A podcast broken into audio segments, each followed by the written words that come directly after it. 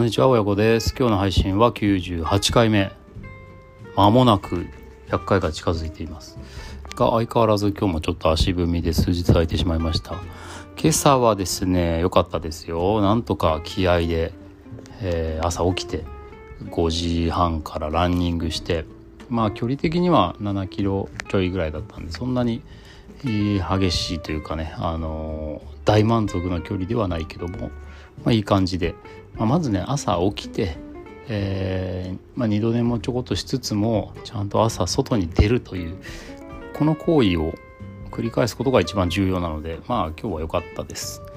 でまあ朝ねそれであのどっか静かな公園でも見つけて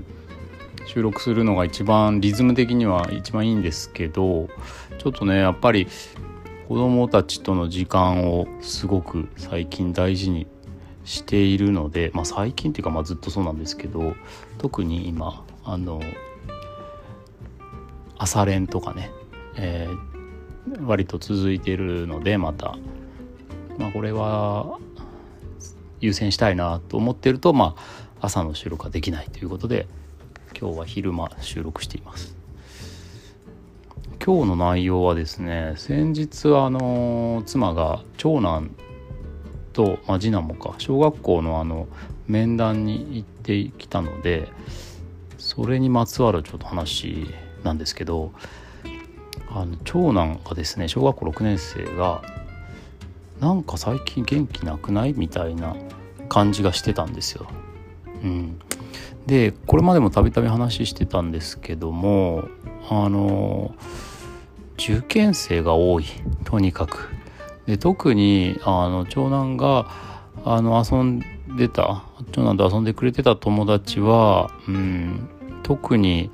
たまたまなんでしょうけど受験生が多くて中学受験の。平日塾とかなんですよね。だからなんか今までだったら友達連れてきて家に連れてきてゲームしたりとかまあ公園遊びに行ったりとかそういうことをしていてまああの何て言うかまあ変な話その安全にっていうのかな、うん、子供たち同士でちゃんと人間関係作って遊んでんだなっていうのがまあ割と、まあ、僕ねは変則的な勤務をしてたりもするのであのその帰ってきた時とかにね、えー、顔を合わせたりするとまあ安心してたんですけどちょっとね最近家帰ってからも一人だし約束もしてこないしんなんかちょっと寂しげだなと思っていたりしたんですよね。でもしかしてでねまあこれがねことことを同じく時を同じくしてというか野球もねその学校が主体の野球チームは辞めちゃったんですよね。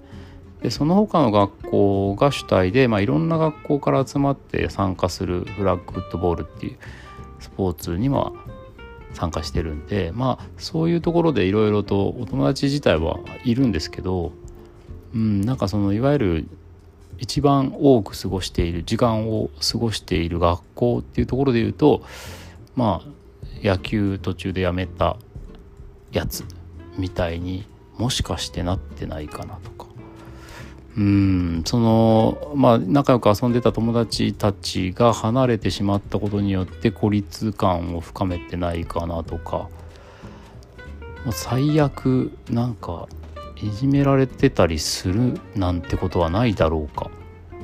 みたいなことをねめちゃめちゃ気にするようになってここ数ヶ月。うん、で妻も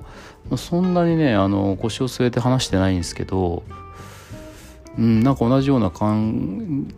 なんかあの感覚を持ってたみたいででまあその保護者面談に行く時になんかちょっと学校の様子とかそういう点も含めてちょっと聞いてみてみたいな話をしたんですよね。うん、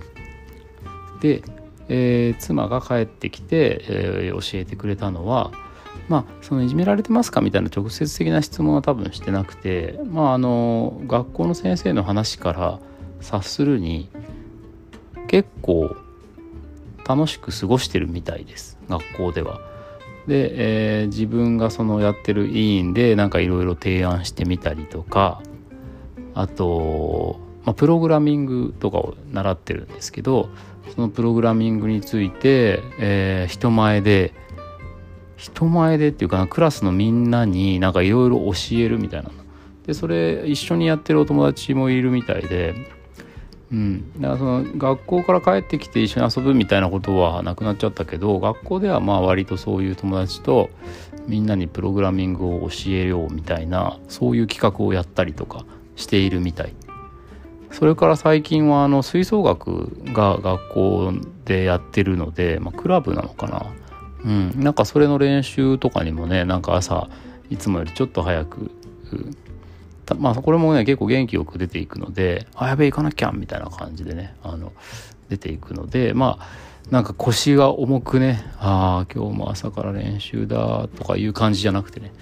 出てってるのでまあ学校の生活は割と心配することはなかったみたいです。っていうので、えー、とっても安心したと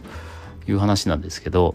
これはねやっぱり小学校高学年ともなるとうんなかなかその保護者つながりもねあの割とうちは保護者同士の接点ってすごい多いんですけどやっぱねうーんなんかそういう学校の話特にしないし多分お互いによく分かってない高学年になると特にどういう、うん、こういう関係だとかっていうところもねあんまり把握してなかったりするんでなんかどうやら最近元気な酒だなみたいなのをね感じていたんですけどまあそれはキーウに終わったということでよかったなと。まああとそうそうあの好きな本。これはね漫画じゃなくて本に今ハマっていてなんだっけな地獄鬼ごっこだったっけな。なんかそういう本の貸し借りとかもしてるみたいでうん。なんかねそういうことを聞くとまあ